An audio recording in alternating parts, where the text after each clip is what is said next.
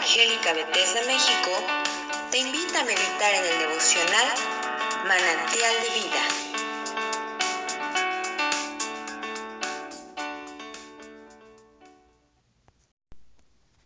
Que el Señor les bendiga, queridos hermanos y amigos que nos escuchan a través de este medio. Les saluda a su hermano en Cristo y pastor Omar Castro. En esta oportunidad estaremos escudriñando la palabra de Dios y sobre todo estaremos haciendo posteriormente un análisis de la lectura que tendremos en este momento. Y hoy nos corresponde escudriñar el libro de Isaías en su capítulo 25. Y la palabra de Dios nos dice así, Jehová, tú eres mi Dios, te exaltaré, alabaré tu nombre, porque has hecho maravillas. Tus consejos antiguos son verdad y firmeza, porque convertiste la ciudad en montón, la ciudad fortificada en ruina, el alcázar de los extraños, para que no sea ciudad ni nunca jamás sea reedificado.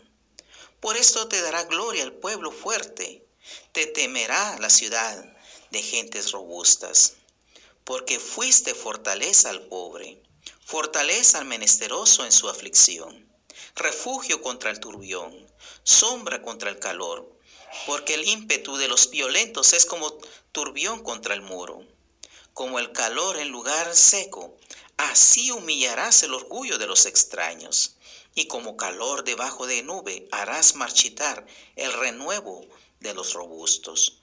Y Jehová de los ejércitos hará en este monte a todos los pueblos banquete de manjares suculentos banquete de vinos refinados, de gruesos tuétanos y de vinos purificados. Y destruirá en este monte la cubierta con que están cubiertos todos los pueblos y el velo que envuelve a todas las naciones.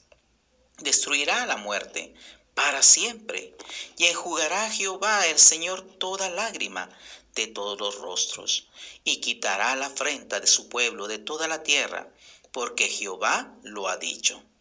Y se dirá en aquel día, He aquí, este es nuestro Dios, le hemos esperado y nos salvará. Este es Jehová a quien hemos esperado. Nos gozaremos y nos alegraremos en su salvación, porque la mano de Jehová reposará en este, en este monte, pero Moab será hollado en su mismo sitio como es hollada la paja en el muladar, y, extenderá su mano por en medio de él, como la extiende el nadador para nadar, y abatirá su soberbia y la destreza de sus manos, y abatirá la fortaleza de tus altos muros, la humillará y la echará a tierra hasta el polvo. En este capítulo 25 vemos algunos mensajes importantes que nos, como sabemos nos habla de eventos escatológicos o futuros. Aquí podremos ver, hermano querido, que, que el profeta Isaías habla en sus primeros versículos sobre una exaltación y alabanza al Señor. Pero posteriormente también hará, hará mención de los justos juicios que Dios traerá sobre este mundo tenemos, hermanos, algo importante que notar. Cuando vemos el, del versículo 1, vamos a encontrar que el profeta Isaías da una continuación de alabanza al Señor por lo que Él ha hecho. En el capítulo 24, si usted analiza, se va a dar cuenta que se habla del juicio de Dios sobre las naciones, pero también se habla de la justicia divina que Él extiende y que sus juicios son justos, son rectos y que Él hace, hermanos, justicia a los menesterosos también. Ahora ya en el capítulo 25 y sobre todo en su versículo 1, el, el gran hombre de Dios y profeta Isaías exalta a Dios. Él habla de esas maravillas, de esos consejos. Él hace referencia de ese nombre que es sobre todo nombre. Y de igual manera, usted y yo también, hermanos, tenemos que exaltar a Dios porque tenemos un Dios bueno, un Dios justo, un Dios que no se olvida de aquellos que Él ha escogido también.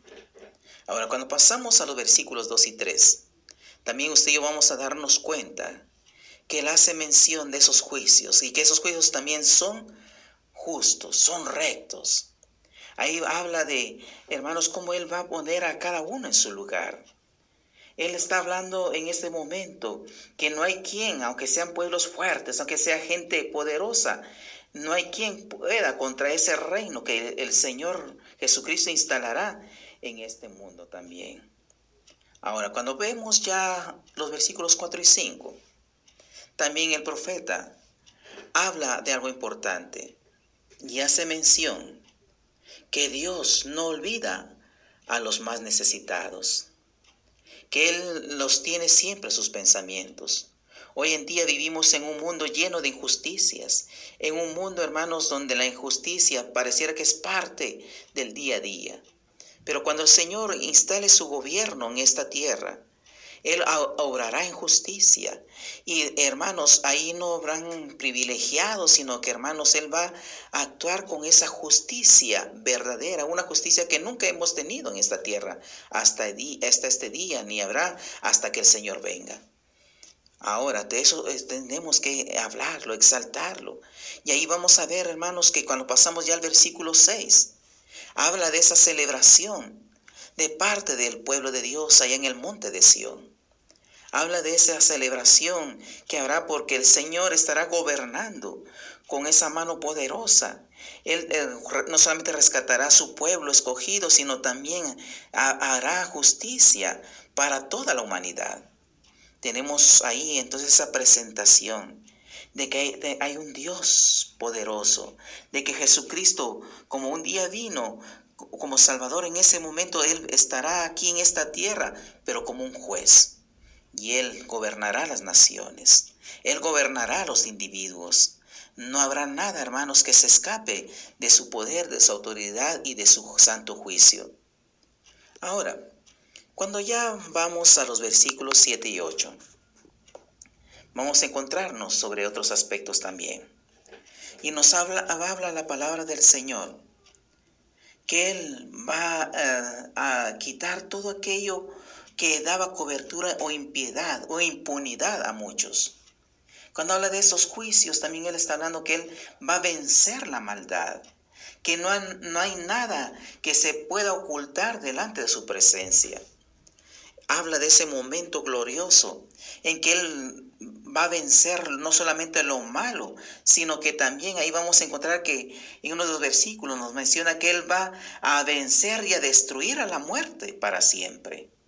Y que también Él va a enjugar las lágrimas de todos aquellos que en un momento han sufrido. Ahí su pueblo santo, el pueblo de Israel, también será redimido, será restaurado, estará en un momento glorioso, será restaurado y puesto en ese lugar que Dios siempre ha querido para ellos, dando por cumplida la promesa que se le dio a los primeros patriarcas, a Abraham y a, y a su descendencia. Él va a consolar a los justos. Ahí vamos a ver ese momento glorioso, algo que hermanos que nunca se verá y como iglesia seremos testigos de todo eso que estará ocurriendo en esta tierra. Ahora, también tenemos que ver algo más. Cuando vemos ahí versículo 9, vamos a encontrar que también no solamente va a haber ese momento de justicia, de restauración, sino que también va a haber regocijo, va a haber gratitud de parte de su pueblo por la salvación recibida. Hermanos, el pueblo de Dios hoy hasta ha sido subyugado de muchas maneras. Y a pesar de eso, Dios siempre ha tenido ese cuidado. Pero en aquel momento, hermanos, ya cuando ese velo les se ha quitado a esta nación, ellos van a ver claramente al Mesías, a Jesucristo, que un día sus padres rechazaron. Y ahora van a tener la claridad de poder celebrar a su Salvador y Restaurador. Pero también, ya llegando a la parte final de este capítulo 25, en sus versículos 10 al 12, vamos a encontrar que allá estará el Señor en aquel lugar, en aquel monte de Sión, en cual va a poner a cada uno en su lugar. Aquellas naciones que han sido rebeldes, aquellas naciones que en muchos momentos han, han sido instrumentos del mal, van a ser puestas en su lugar, van a ser juzgadas con justicia El Señor, hermanos, va a batir, nos dice ahí, la soberbia. Y va, hermanos, va a, a reinar su gracia, su poder. Y que no hay nadie que se pueda exaltar delante de Él, sino que Él los va a humillar a aquellos que se eh, exalten contra nuestro Señor y Salvador. Y eso es un mensaje que nos habla, hermano querido, de que Dios tiene el cuidado y que sus promesas son eternas y son fieles y que tarde o temprano esas promesas se cumplirán. Por eso el Señor es claro en decir que el cielo y la tierra pasarán, mas mis palabras no pasarán. Así que hermanos queridos, les motivamos a seguir adelante, conociendo y escudriñando la palabra de Dios y sobre todo recordemos que un día vendrá nuestro Señor y Salvador y que también Él un día también gobernará sobre este mundo. Que Dios me los bendiga y adelante en Cristo Jesús. Si este devocional ha sido de bendición para tu vida, compártelo con otros.